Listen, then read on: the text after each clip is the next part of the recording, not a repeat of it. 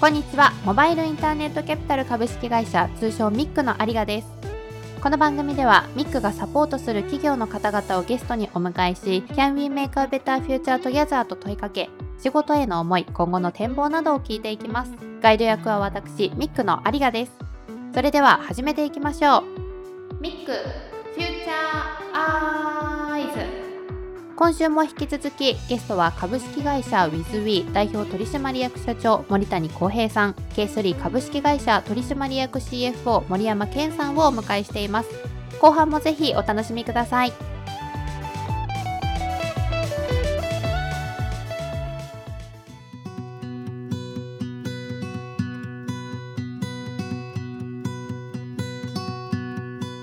から見るお互いのこの会社の強みですとか尊敬するところをお聞きしてみたいなと思うんですけれどもまず森谷さんから普段コミュニケーションをとっている中で K3 さんの強みですとか尊敬するところはどんな部分なんでしょうか？発言される内容に全て学術的裏付けがあるといいますか専門知識の裏付けがあって我々からすると専門家が言ったらそうなんだろうなみたいに思っているのが実はそうではなくてそこにもちゃんとレベルがあってですね。ここまでいったらいいでしょうみたいなとこまでおっしゃってくださるので、はいはい、専門知識の深さといいますか信憑性といいますかそのあたり本当に抜けているなという印象を持ちますし非常に皆さんやはり学術的な文献リサーチとかも優れてますよね。スピードもありますし非常にタレント集団だなというふうに思っておりますケスリーさんのメンバーの方って割とこう海外からの論文だったりとか日本国内にとどまらない知識とか知見を持ってらっしゃるイメージが私もありますね。どんどん海外の論文出てきますね。森山さんからも毎週のように頂いてますけど、すごいですね。本当に先端の知識が大変ありがたいです。反対に森山さんから見るその WithWe さんの強みですか？尊敬する部分ってどういった部分がありますか？やっぱりクライアントファーストを実践されてるなって印象で、やっぱり生徒さん一人一人に寄り添う姿勢、もしくは人事担当者の課題解決のために、はい、自分たち何ができるんだろうっていう、なんかそういうホスピタリティ、柔軟性ですかね。その辺はすごいなって感じてて、森谷社長、スマハビやらないんだったら、高級ホテルとか絶対成功するだろうなっていうぐらい、ホスピタリティがすごいしっかりしてるなって感じます。もともと別にそういう接客系でお仕事ずっとされてたわけではないですよね。ないですね。ほっとくとラーニングとかダイエットもやらないので、いかにして皆さんが本当にこうやっていただくかということを基軸に考えると自然にそうなっていったといいますか。時代の流れかもしれないですね。そうじゃないとやはり B2C の C のユーザーさんの声ってすごい厳しいなっていうのがあって、はい、我々 B2B2C だったりするので、まあ、そこのユーザーファーストの世の中に変わってきているのかなという気はします。どちらかというと小売りの発想かもしれないですね。私自身その英語とダイエットっていうのが今永遠の課題なんですけど結局年々コンテンツが増えるじゃないですか、はい、選択肢が増えるからこそやっぱ口コミはものすごくよく見るのでそういった意味でもなんかそこの視点に立っていないとおそらくどんなにいいものでも世の中に広がっていかないんだろうなっていうのは一ユーザーとしてやっぱ感じますね。森山さんともよくお話ししてるんですけど昔は情報がない時代だったので何か勝ちパターンというものがあったらそれで勝てたことはあったんですけど今って逆にパターンがどんどんどんどんいっぱい出てきていて、情報過多な時代になっていると、やっぱり本当に成果が上がったりとか、本当にいいなっていうものじゃないと買っていただけないのかなとか、続けていただけないのかなという気はしてまして、そこの金銭感覚にはすごく敏感になりたいなというふうには思ってますね。今、あの、間に B2B2C なんで B が入ってくると思うんですけど、今後ちなみにダイレクトに B2C の施策なんかも何か考えてらっしゃる事業はあるんですか？弊社は黒子の哲学なので黒子に徹してできるだけ安くして気づかないぐらいの金額になりたいなっていうふうには思ってるんですね。世の中素晴らしいコンテンツたくさんありますからそれをいかにうまくマッチングさせてユーザーのもとに届けるかっていうところのこう黒子役に徹するというの水木さんなんですね。そうですねやはりコンテンツプロバイダーさんすごいと思いますしで理論のところだとケースリーさんやっぱりすごいと思いますんで我々が勝てる領域があるとするとやはりそこのプラットフォーマーというか黒子の領域で皆さんの最適化を図るといいますかそういったところなのかなというふうに思ってますね。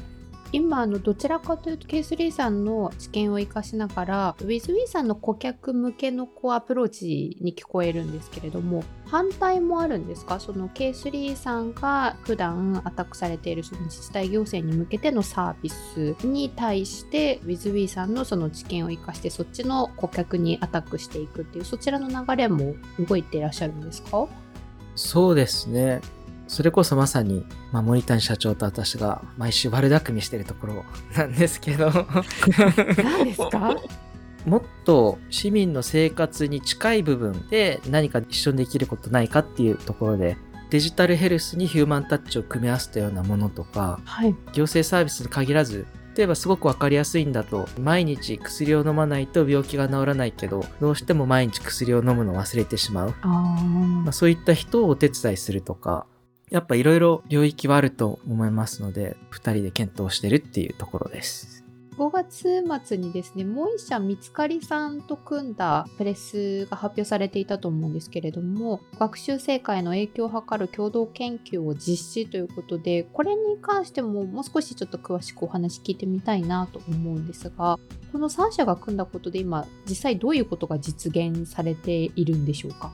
そうですね、これはメタデータをですね、しっかりとケイスリーさんの中で分析をかけた結果、やはりピアラーニングといいますか、はい。学習に対するチームの有効性というのはすごくあるなということは分かったんですけども、じゃあ、その力をさらに強くするためにはどうしたらいいかというアプローチは、弊社だけだと実現ができていなかったんですね。で、ケイスリーさんの方で影響範囲だとか影響力だとか、その時に必要な行動介入だとかは理論的に出すことができるんですけども、じゃあ、どんな風にしたら最適なチームが蘇生できるかという仮説検証といいますか。はい。はい。そのために性格診断というものが比較的有効なんではないかということになりました。見つかりさんというのは性格診断というのができますんで、人には凹凸があるんですけども、成果が上がりそうな組み合わせは、きっといいものが見つかるんじゃないのかなというふうには思ってまして。はい。で、実際にそれを回してみることで生の血肉が通ったデータになりますので、それを取って改善をかけるといいますか、ケイスリーさんと一緒にですね、それを今、志しているという形です。特にこう社内での早期離職ですとか内定自体その社内ミスマッチを防ぐというのがあの見つかりさんのホームページの方では文面として出ていたんですけれども、まあ、具体的にチームというのもそこの内定者の中でだったりですとか新卒の中でのチーム作りっていうところに生かされてきてるんですかね。おっしゃる通りです。この最適な5人の組み合わせというものが分かると、実はそれだけで結構なレバレッジになる可能性もありまして、はいはいケイスリーさんの出したデータ分析によるとですけれども、実際我々の勘と経験といいますか、今までのデータの中の知見からもやはりそうなっているので、きっとそうなんだろうなっていうふうに思ってますね。ちなみにそこって4人とかより5人なんですか？これもおそらくデータで検証されて論証されてくるとは思ってるんですね。はいはい今のところ我々は5人がベストだっていうふうには思ってますね。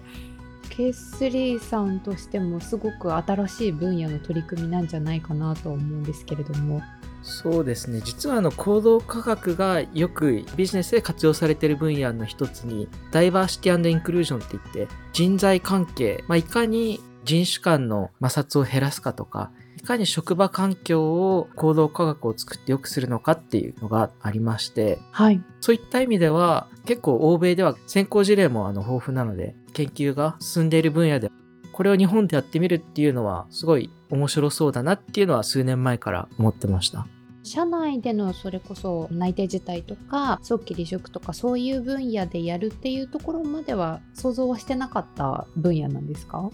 面接をどうするかとかどういうふうに人事採用するのかっていうところでいろんな知見が蓄積されてますのでなんかそれの延長線上に新入社員の定着率をどういうふうに上げるかとかはいはいそういったところはいろいろ考えられるなっていうふうに思ってたんでやっといい実証の場が出てきたかなっていう感触です。これはもう1年2年ぐらいの長いスパンで見て今実証実験をしていくっていうような感じなんですかねそうですね。実際にスタートしてからはい研修という形でやり出しますので、少なくとも3から4ヶ月は見ていかないと最低限必要ですねと。はい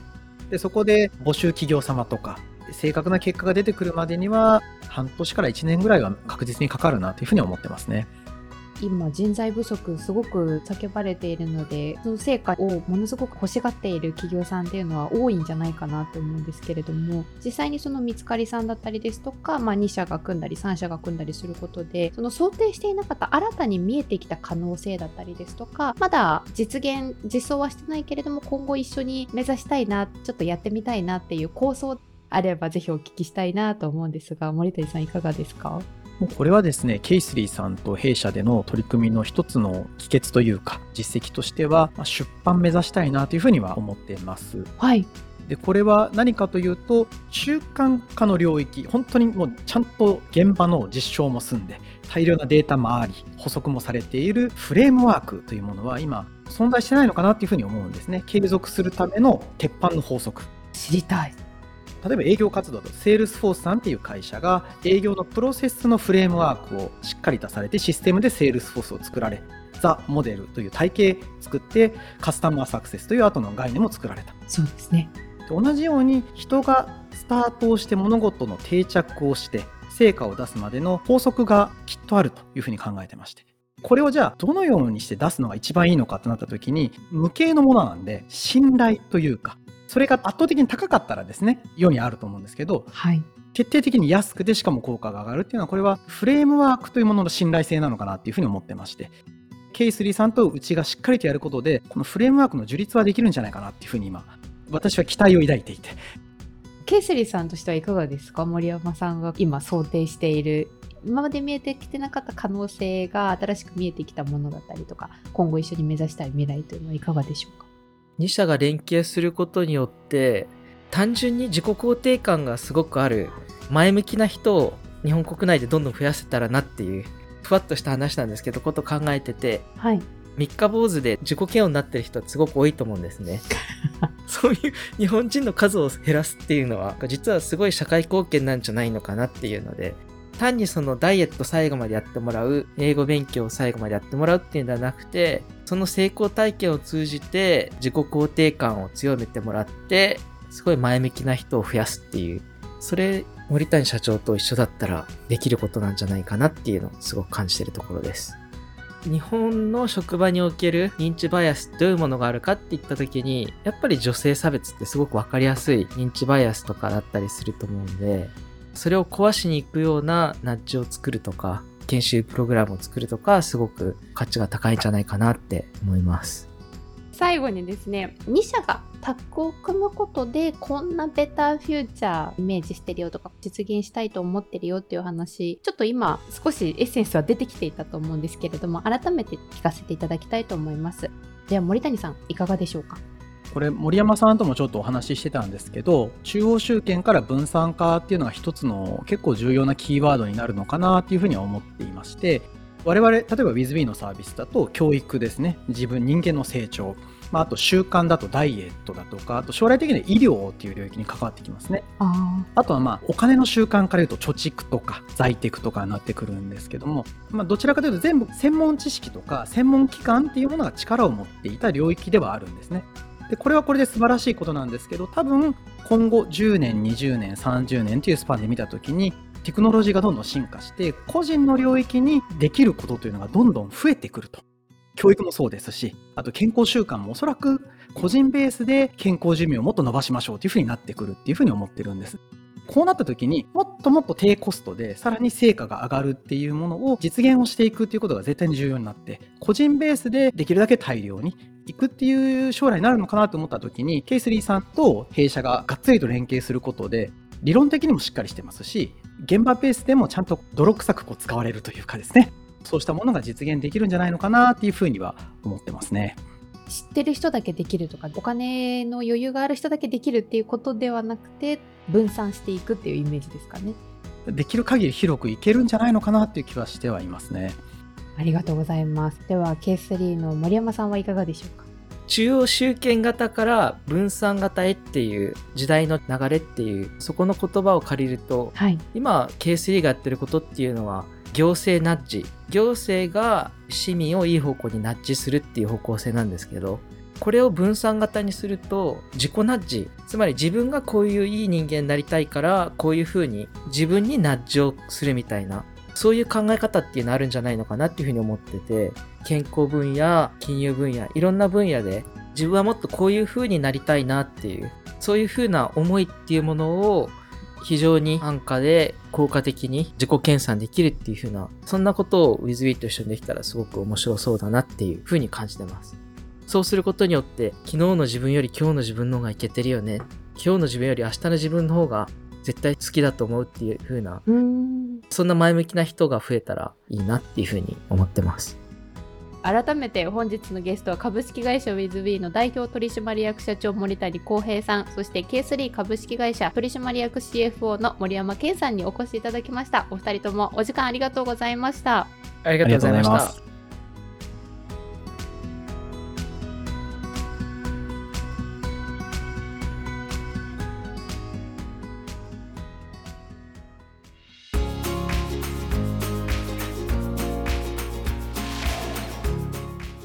ここからは弊社キャピタリストの元木とともに毎回一つのキーワードについて掘り下げる元木アイズ。今回のキーワードはバージン社の有人宇宙飛行成功。このニュースにより予測される未来について話しました。有人宇宙飛行に成功ということでこのバージン社の名前がドワーっていろんなところに出てたかなと思うんですけれども、まあ、私はもうほんの数分に対して3000万っていう値段にまずは驚愕だったんですがこれが成功したことによってどういうインパクトがあったのかっていうの本木さんはこのニュースどういうふうに感じて見てらっしゃいましたか？宇宙旅行っていうふうに言いますけど、はい。一般市民が宇宙に行けるっていうのがまずはステップとしては大きな価値でしょう。でその先にじゃあ何があるのかっていうと長いスパンで見た時の話ですけどはい。星と星の移動ですね地球から見て月の移動火星の移動っていうのが、まあ、定期運行されていくみたいなことは出てくるでしょうと。はい。で中期的に見たらおそらく長距離移動の時間短縮っていうんですかね。日本からブラジルに行く時に、まあ、30分ぐらいで行きますとか、まあ、5分で行きますみたいな世界観がリアルな場面で出てくると。はいでそれは今までオンラインで、まあ、Zoom でいいじゃんみたいな話なんだけども実際に会いたいですっていうパターンの時に宇宙との移動で言ったら長距離ですけど中距離移動みたいなところが成層圏を介してできるとはい。いうところは、まあ、一つのイメージできる未来なんじゃないかなと思います。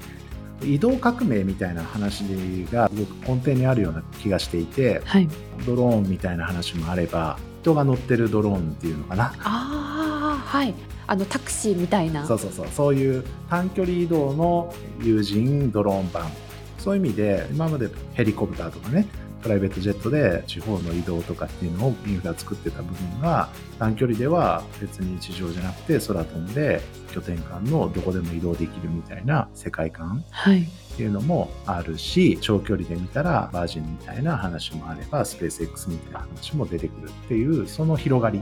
だから今コロナでこうインバウンド鎖国みたいになってますけど開国した時にこの次のシナリオっていうのはそういうところでもっと移動の頻度が上がるっていう未来っていうのも出てくるっていうのはニュースで想像できるんじゃないかな。まあ、ある意味それこそ電車乗り継いでとか飛行機に乗ってっていうよりかはだいぶ接触される人数も制限されますよね。移動の未来も結局その大人数乗せて移動というよりは高単価なんだけど移動がたくさんできるっていうそういう、まあ、少人数高単価移動が長距離でできるみたいな短時間でっていうそういう世界観ができるんじゃない？ホログラフとか、まあ、そういうのがどんどん発展的に進んでいってその映像感で例えば触覚センサー的なものが触覚センサー。まあ、要はハプティクスコントロールっていうんですかね指にセンサーをつけて宇宙のものをロボットが例えば石拾うじゃん？はい。でそうするとその石の感触が手に伝わってくるっていうのはもうあるんですね。そういうものは映像を見ながらコミュニケーション取れるという視点でいくと握手してる時に人の感触っていうのは分かるとかね。遠くにいるおばあちゃんとハグしている感覚が伝わってくるとか。そういうのもあるしいろんなものが今後出てくるんじゃない？かな例えばあのさっきのそのバージンの話もそうだけどはい。あれがビジネスモデル的にどうなのみたいな話で言った時に例えば空きができた時にそれが50万円ぐらいで乗れますって言ったらどうしますって話だったりね。はい。5万ぐらいで乗れますって言った時にもう即売ですみたいな話。をそれはそうなりそうですね。ビジネスモデルが可能とする何かっていうのはあるはずでそうやって広がりが出てくるんじゃないかないろいろね。ビジネスモデルとの組み合わせでそうですねなんかそこでどういうビジネスモデルが今後出てくるのかっていうのはすごい興味がありますね